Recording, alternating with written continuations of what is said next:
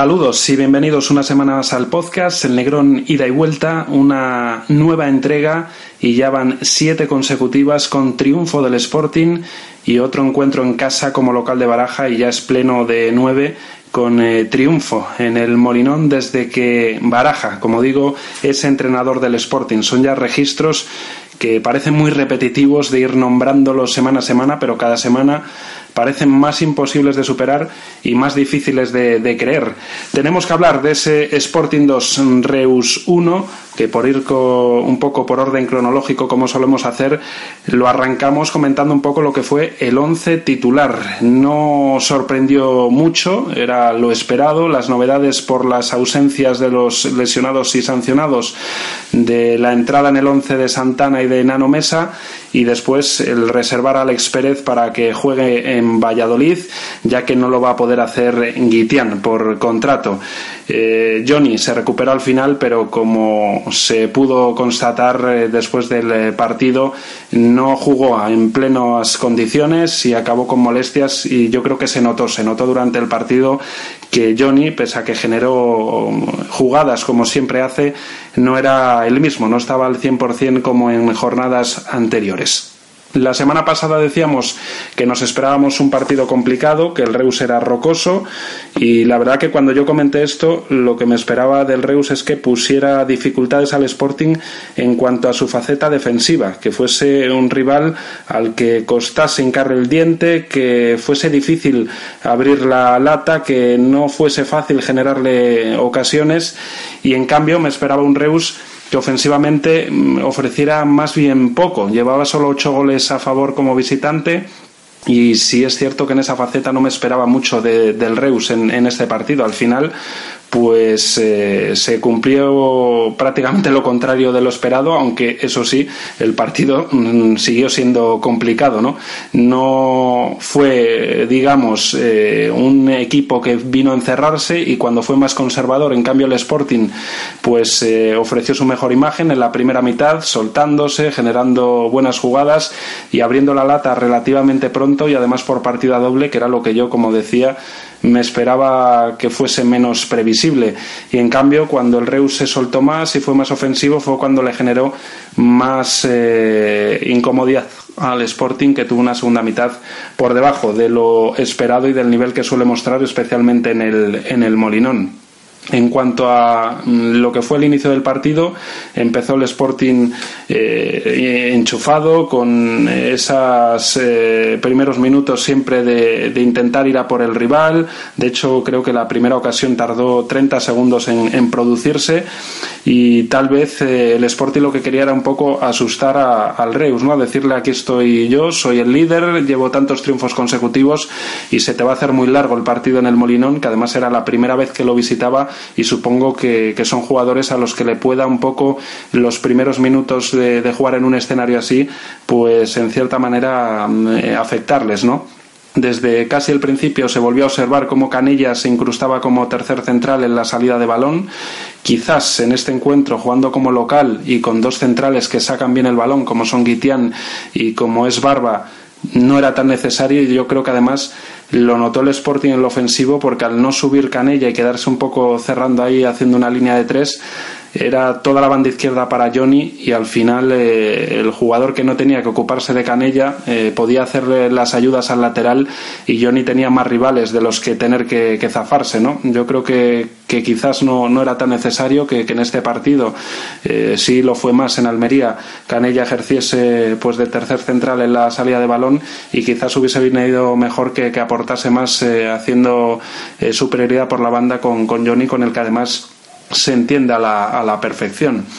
Después de esos primeros instantes en los que, como digo, el Sporting salió eh, intentando generar ya ocasiones, en el minuto 8 hubo susto ya del Reus con ese larguero que fue posible además gracias a la intervención de Mariño. Y a partir de ahí hubo ciertos minutos en los que el partido se volvió menos favorable al Sporting y donde quizás eh, lo aprovechó el que más. Yoda, que hizo varias conducciones por el carril central y en esos minutos ya se empezó a echar eh, en cierta manera de menos a, a Sergio Álvarez, ¿no? Pero después de esos eh, minutos que fueron desde el larguero hasta que llegó el 1-0, pues el Sporting pudo abrir la lata, lo hizo además con una jugada eh, brillante, con esa combinación eh, de Carmona con, Jordi Calavera, que tuvo esa fe de llegar a la línea de fondo y de, y de poner el balón para que anotara muy bien Mesa, que estuvo atento desmarcándose y adelantándose a su par en el primer palo y que además que fuera él el autor del gol y tan pronto, yo creo que es importante para, para que él mismo gane confianza y para que el equipo y el entorno vean que, Santos eh, es importante, pero se le puede suplir con un jugador como Nano Mesa, con ganas, con características similares y que encima anotó un gol que a la postre fue decisivo. Luego ya llegó 10 minutos después el 2-0 en una jugada inteligente de estrategia con un movimiento de Carmona haciendo una especie de media luna desde la frontal hasta el vértice de, del área pequeña y, aprovechando una especie de pantalla que le hizo Johnny para que no le pudiera seguir ningún jugador rival y con ese 2 a 0 en los dos primeros tiros a puerta del Sporting parecía un poco el partido situarse muy favorable a los intereses sportinguistas. A partir de ahí hubo un par de, acciones de Johnny una en un gran balón en largo de, de Mariño y otra en un eh, pase también en largo de, de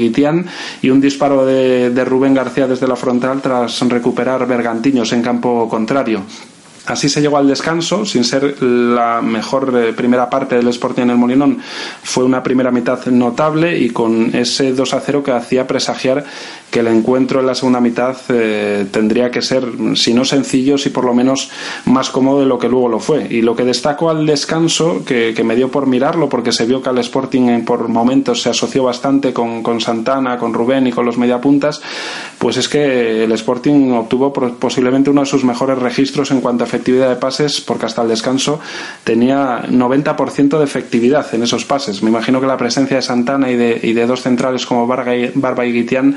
influyeron en ese buen dato. Después del descanso, el Sporting entró algo espeso, algo relajado quizás al segundo tiempo y el Reus poco a poco se fue creciendo, fue siendo ambicioso, situando un medio centro entre los dos centrales para tener mejor salida de balón y, hacer que los laterales eh, pues fueran más ofensivos y en un córner en el que pudieron rematar hasta en dos ocasiones, una al larguero y la siguiente el remate definitivo del 2 a 1, pues acortaron distancias y a partir de ahí el Reus fue el, total dominador del encuentro. El Sporting no se sintió en ningún momento ya cómodo y además le costó muchísimo salir a la contra, pese a que el Reus se volcó, no encontró ni, ni espacios ni tuvo la, la eficacia en los pases en campo contrario para armar eh, transiciones rápidas y, poder conseguir un 3-1 eh, que le diera tranquilidad. El Reus se lo fue creyendo, le fue perdiendo el miedo al escenario y sobre todo a balón parado con infinidad de corners eh, forzados, pues fue generando el miedo en la grada y, haciendo que el Sporting cada vez más reculara y casi empezara a pedir la hora desde muy pronto. ¿no?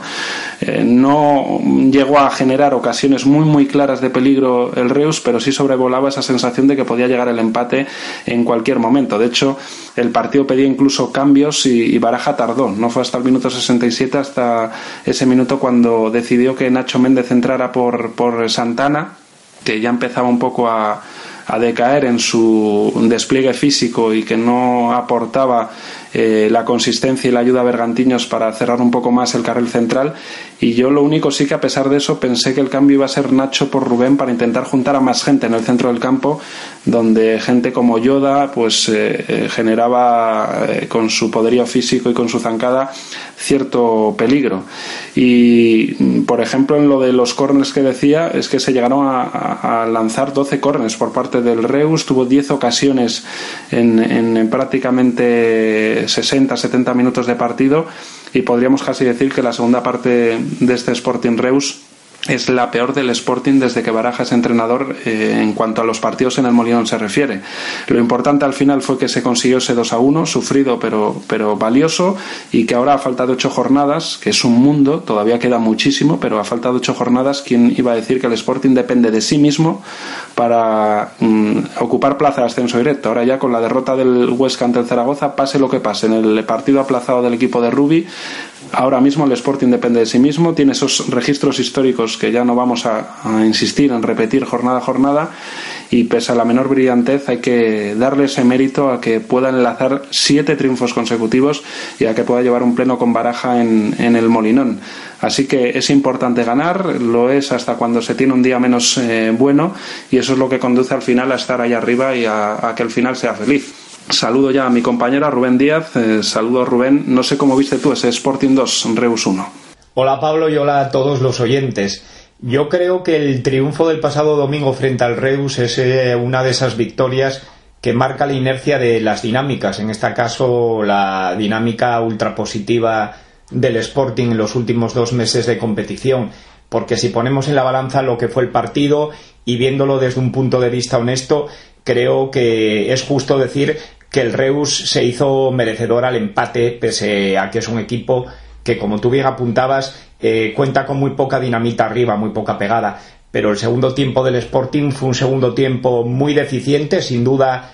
el peor de la época de Baraja, pero a mí me recordó a los peores de la época de Paco Herrera. El equipo rojo y blanco fue claramente superado por el conjunto tarraconense y lo fue por un movimiento táctico de Garay que creo que refleja que es un entrenador a tener en cuenta de cara al futuro, ¿no? Eh, se dio cuenta de los problemas físicos que arrastraba Johnny y decidió incrustar a Gus Ledes entre Pichu Atienza y Jesús Olmo y adelantar a los dos laterales, en especial a Jorge Miramón. Eh, rompía con una facilidad extrema la primera línea de presión del Sporting, con pases en largo, en diagonal, buscando a los laterales para que luego, en especial Jorge Miramón, eh, tratara de, establecer superioridades de dos contra uno con la ayuda de, de Karim Yeoda frente a Roberto Canella. Eso hizo que el partido se convirtiera durante el segundo tiempo en un sinfín de saques de esquina a favor del conjunto de Aris López Garay en los que el Sporting vivió una auténtica película de terror, no solo por el gol que encajó al principio del segundo tiempo, sino porque cada uno de esos corners se veía que el conjunto tarraconense era capaz de rematarlos y que los jugadores rojiblancos demostraban una debilidad en el juego aéreo enorme. El único futbolista al que se le veía con, con algo de prestancia en esas acciones era Guitián y también incluso a Bergantiños pese al despiste del, del gol. Eh, yo quiero haberlo comentado, creo que el Sporting en el eje de la defensa tiene un grave problema y es que a excepción de Guitián cuenta con dos futbolistas, tanto Barba como Alex Pérez, eh, a los que no les gusta el contacto y que no se sienten cómodos con el juego aéreo. Tú decías que el Sporting echó en falta a Alex Pérez. Yo francamente creo que si Alex Pérez hubiese estado sobre el terreno de juego en vez de Barba, el Sporting hubiese sufrido lo mismo en esas acciones, ¿no? Eh, repito, el Reus con ese movimiento táctico y también con una facilidad para asociarse y combinar muy superior a la que yo esperaba, los jugadores del perfil de Karim Yoda, de, Juan Domínguez, de, de Gus Lede, de, de Dejan Lekic, estuvieron realmente muy atinados a, la hora de, de, buscar paredes y a la hora de, buscar centros rápidos al, área rojiblanca que pusiera en peligro a, la defensa y así provocar esa multitud de, saques de esquina. Eh, yo creo francamente que Rubén Baraja no tenía solución en el banquillo clara para poner fin a, ese dominio del Reus en el segundo tiempo. Comparto contigo que quizás el movimiento hubiese sido eh, retirar a Rubén García y formar con un pivote y, dos volantes, pero en esos momentos la inercia del partido, el poderío físico de Karim Yoda, de Juan Domínguez,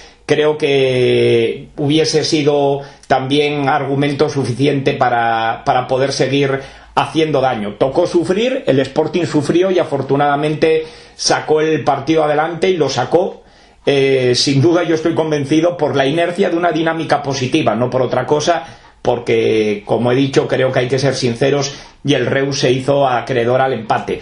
El primer tiempo fue una historia diferente y lo fue porque el Sporting desde el pitido inicial intentó hacer sentir al Reus que jugaba en uno de los estadios que, pueden provocar un mayor respeto en, segunda división, pero más que el entorno, eh, provocar respeto por, por los argumentos que tiene el Sporting como equipo. El Sporting logró durante buena parte de esa primera mitad el recuperar el balón muy pronto en terreno contrario, el, Reus era incapaz de tener el balón, el Sporting lo recuperaba y jugaba continuamente en, campo rival. Eh, es cierto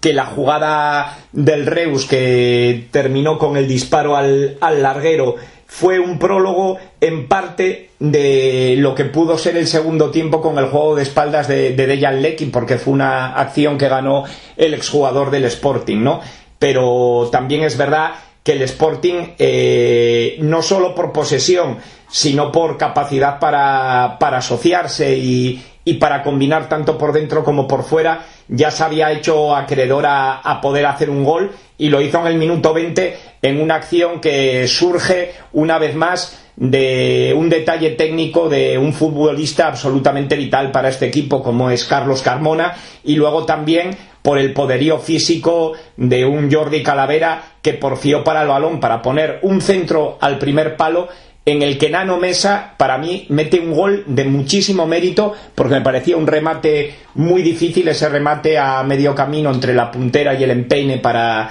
para batir a, Edgar Badía, ¿no? Eh, el segundo gol viene de una acción de estrategia, me gusta que haya venido así, porque creo que el, que el trabajo que realiza Rubén Baraje y su cuerpo técnico con, con el Sporting a balón parado eh, también era merecedor de tener una recompensa, ¿no? La jugada tú la describiste a, a la perfección, hay una serie de bloqueos, una pantalla de, de Johnny para, para que Carmona pueda quedar libre de marca y ejecutar ese remate, pero al igual que sacó ese detalle técnico del taconazo hacia Jordi Calavera para meter el primer gol, creo que hay que elogiar y mucho ese remate con el interior para batir a Edgar Badía eh, junto a la cepa de su poste izquierdo, ¿no? Eh, muchos otros quizás hubiesen metido el empeine y él coloca el balón con el interior con una precisión que demuestra eh, lo importante que es este futbolista para el Sporting y ahí están sus innumerables asistencias y los ocho goles, ¿no? Yo creo que, como bien decía, es un partido importantísimo de cara a seguir apuntalándose en la parte alta de la clasificación, pero es un partido en el que el Sporting lo pasó mal, sufrió mucho e insisto, hay que ser honestos y creo que el Reus se hizo merecedor a, sacar un punto del, Molinón. También es cierto que a lo largo de una temporada eh, la competición te da y te quita. Yo recuerdo perfectamente que el Sporting no mereció perder en, en el Ancho Carro en, en, Lugo, más bien mereció ganar y sacó adelante este partido frente al conjunto de Aris López Garay, que bien podía haber sido un empate. Y en este segundo bloque lo que vamos es abordar un poco con más detalle, eh, ya lo comentamos un poco por encima, pero con más detalle lo que fueron eh, las ausencias ¿no? importantes que tenía el Sporting de Michael Santos y de Sergio Álvarez. Y en cierta medida también eh, podríamos decir que, que, no contó con un Johnny al 100% y que pudo echar de menos en esas acciones a balón parado y corners eh, del Reus a, Alex Pérez por su altura, obligado un poco Baraja a no contar con él para que pudiera estar en, en Valladolid eh, donde va a faltar Guitián. Pero sobre todo voy a centrarme en lo de Santos y Sergio Álvarez, lo del centrocampista vilesino en un pasado no tan lejano era un drama cada vez que faltaba, eran me parece los números 3 eh, de 21 los conseguidos con, con Sergio hasta su ausencia esta jornada. Y es normal, es normal que se note a pesar de que quizás esté en los últimos eh, partidos un poco en un segundo plano porque Bergantiño se está rayando a un gran nivel y, eso hace que quizás Sergio mm, no se le vea tan necesario, no parezca eh, tan importante en el equipo, al final cuando falta se ve, se ve esa importancia que tiene el centrocampista y sobre todo en la segunda parte, cuando el Reus tuvo más el balón, cuando apretó, cuando por ahí aparecieron jugadores con, como Yoda, que decíamos antes, con, con zancada y con, físico, eh, para echarle una mano a los centrales, con, con gente como Lekic, que protege muy bien el balón y tiene cuerpo, para poder eh, hacer lo que hace también Bergantiños con los dos laterales de, de, cubrirles las espaldas cuando suben y, poder echarles una mano cuando bien Johnny o bien Carbona por el sobreesfuerzo de una jugada en ataque no pueden eh, volver a ayudar al lateral, pues yo creo que en todo ese tipo de acciones al final y en, ese juego que, no se ve tanto y que sí igual los entrenadores perciben más y no tanto los espectadores y sobre todo por televisión, que no puedes estar mirando zonas donde no está la pelota y, determinados movimientos, pues se aprecia en ese tipo de, circunstancias la necesidad y la importancia de, futbolistas como, como Sergio como Bergantiños. Así que yo creo que se notó un poco menos en la primera mitad porque el Sporting tuvo más el balón, se asoció y ahí Santana ofreció cosas positivas, pero en la segunda, como digo, cuando el Sporting ya tuvo menos balón y cuando tuvo que, que fajarse más en lo defensivo sí que se notó muchísimo y por eso, eh, entre otras cosas, eh, tuvo Baraja que mover ficha ahí en el, en el centro del campo. Y en cuanto a lo de Santos, pues eh, también obviamente se le echa en falta. Es un futbolista que lleva 16 goles, es un futbolista que quizás en el Molinón sus goles son algo menos decisivos porque el equipo marca más y, y ataca más, pero eh, aporta muchísimo, no solo los goles, sino el fajarse con los centrales rivales, el caer a las bandas, el estar hasta el último minuto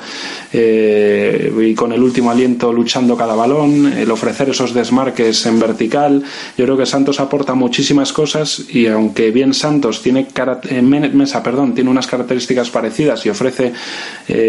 cosas, pues yo creo que obviamente no tiene todavía la confianza y la continuidad que ha tenido el uruguayo para ofrecer tanto ya a corto plazo. Yo creo que, que Nano Mesa con partidos puede llegar a ofrecer mucho y en este partido sí que ofreció muchas cosas, pero todavía podría ofrecer más cuando tenga continuidad y confianza. Por eso lo destacaba en mi primera intervención, es importante que pudiera anotar, que lo hizo además en un movimiento inteligente de delantero y eso yo creo que le va a dar más eh, pozo, le va a quitar ansiedad y le va a dar confianza tanto a él como al entorno de que puede suplir bien a, Santos en, estos encuentros. Y luego, pues eh, como digo, el no tener a Johnny al 100% se notó no solo en, el hecho de que generó menos eh, situaciones de, desbordar por la banda, sino que ya, y sobre todo en la segunda mitad, se le veía que no podía seguir a, Miramón, que, que, Miramón prácticamente hacía ahí en esa banda un 2 contra 1 con Canilla y se tenían que, que multiplicar las ayudas y, yo creo que ahí se notó que no estaba al 100% Johnny, que esperemos pueda sí estarlo ya en Valladolid o, al menos en Cádiz, ¿no? Si, si no llegara a tiempo a, a jugar contra el, Valladolid.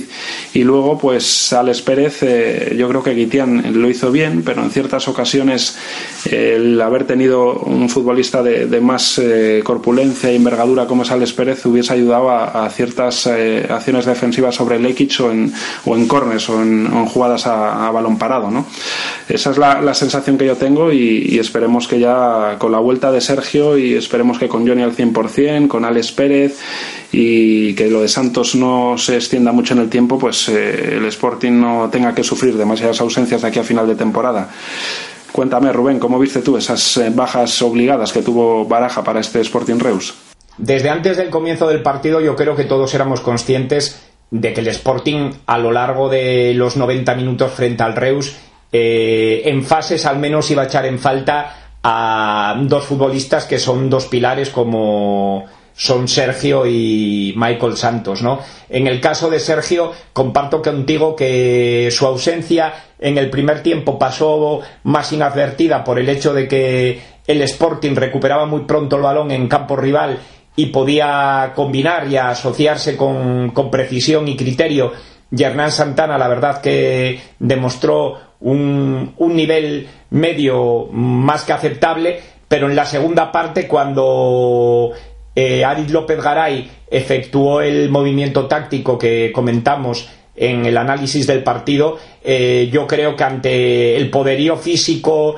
y la zancada de Karim Yoda y la calidad de Juan Domínguez, eh, la ausencia de, Sergio se hizo más que notable y sobre todo yo creo que quien lo echó muchísimo en falta fue Alex Bergantiños porque estaba obligado a abarcar demasiado campo a la hora de realizar ayudas y cuando está la Vilesino eh, la verdad que ambos forman un doble pivote que en ese aspecto del juego mm, creo que ningún otro equipo de segunda división lo tiene, ¿no? Eh, más allá de, de, los números que todos sabemos del Sporting sin Sergio, lo que está claro es que para el conjunto rojiblanco, eh, Sergio es una especie de estandarte eh, y es un futbolista absolutamente imprescindible. En cuanto a Michael Santos, pienso que Nano Mesa hizo un partido eh, muy muy aceptable. Eh, ofreció detalles de un futbolista de un perfil muy similar en, en, todas sus acciones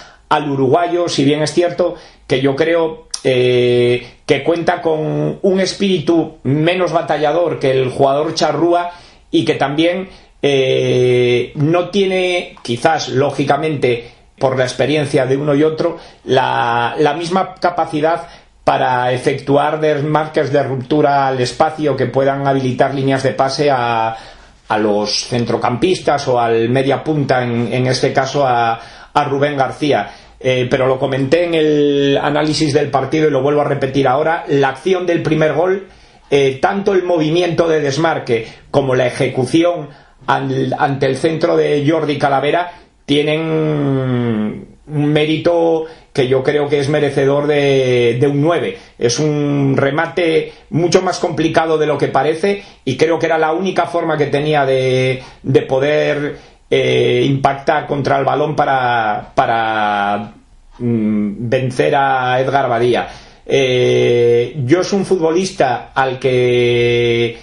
le veo muchos detalles, un jugador mm, que cuenta con, con recursos técnicos para para poder dar soluciones al, al Sporting en ese último tercio del campo, eh, pero es un futbolista que todavía necesita coger pozo. Eh, sin duda el gol seguro que le habrá venido muy bien de cara a, seguir con, con, hambre y sobre todo con, con, la tranquilidad de saber que va a volver a jugar otro partido en, en Valladolid y que ya se ha quitado ese ansia de decir, bueno, eh, he jugado un partido de titular en el Molinón y he sido capaz de, meter un gol, ¿no? Eh, yo creo que al jugador canario ese tanto le va a venir muy bien para el tiempo en el que tenga que suplir la ausencia de Michael Santos. Y por último, tenemos que abordar lo que va a ser el, futuro cercano del, Sporting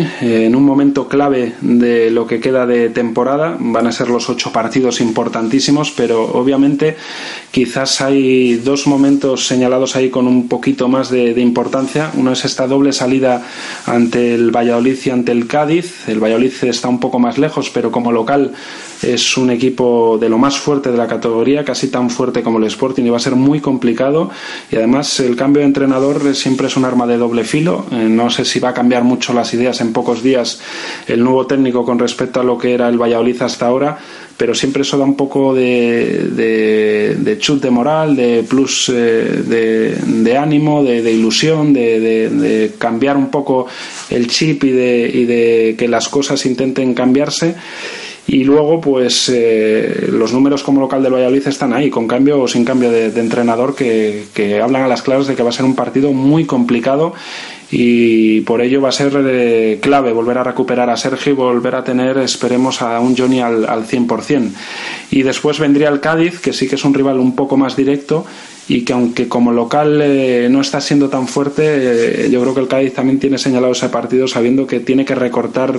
eh, puntos con, con, los que tiene por encima y que ese partido ante el Sporting para ellos es vital, ¿no? en, quedándose encima tan pocas jornadas.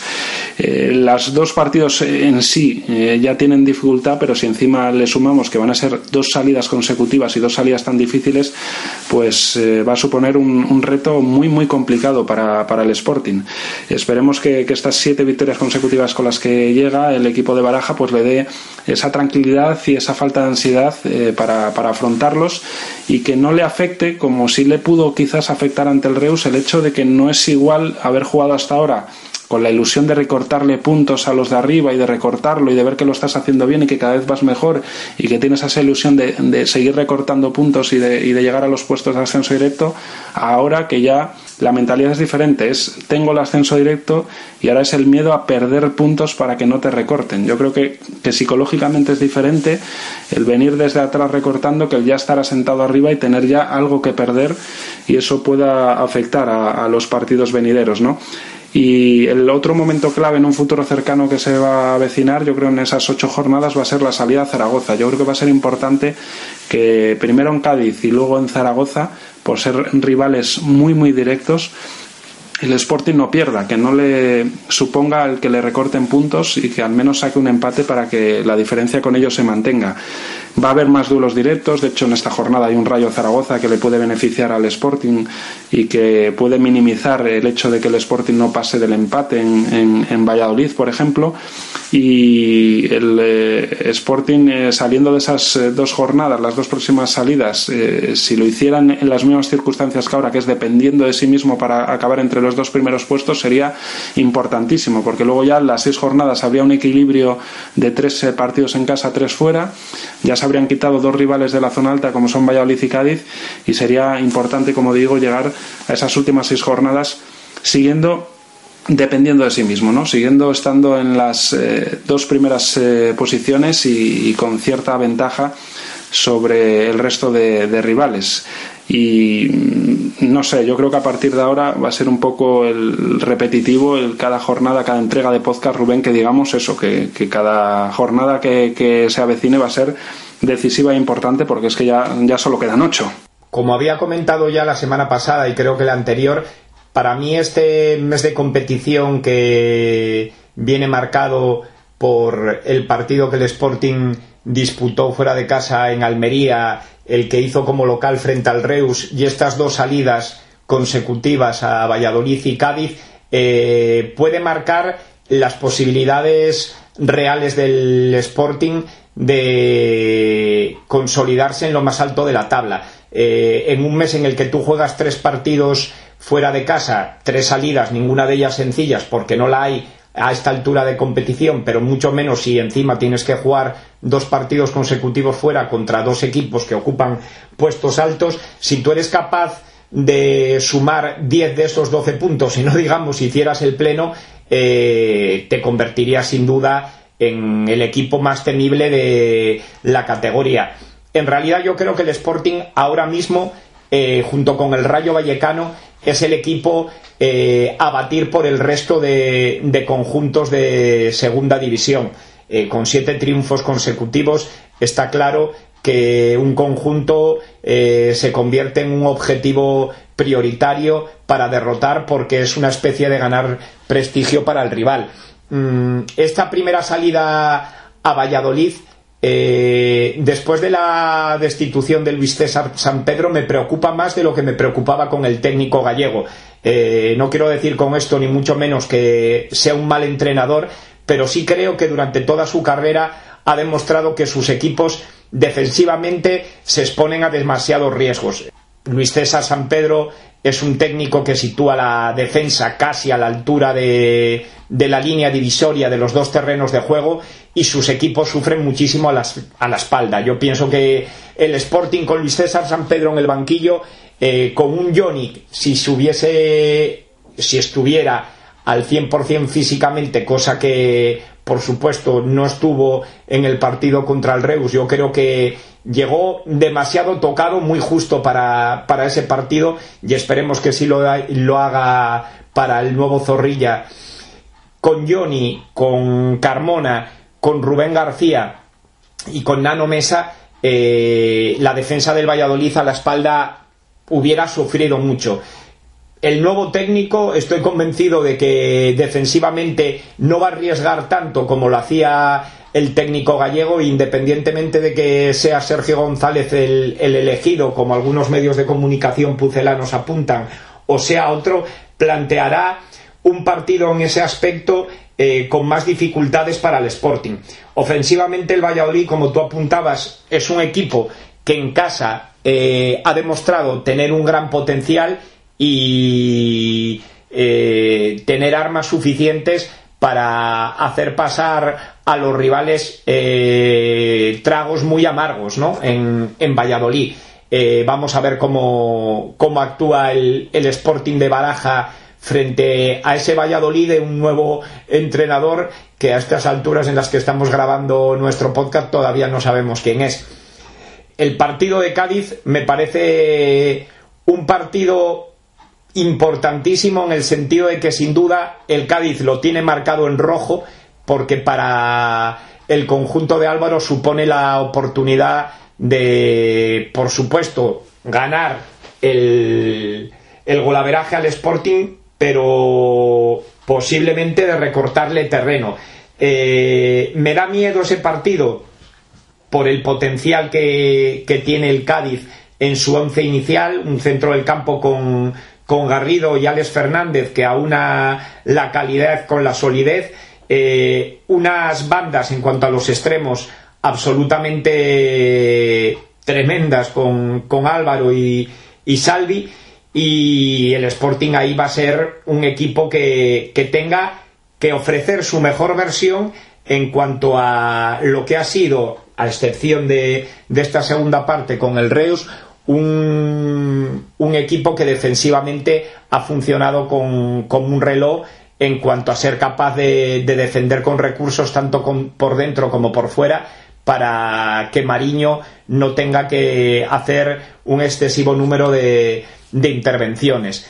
Repito, este mes de competición es un mes que puede marcar el devenir del Sporting y que ojalá se cierre con los 12 puntos y si no como mínimo con 10.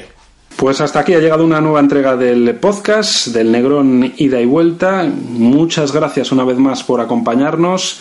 y nada, nos escuchamos en la próxima.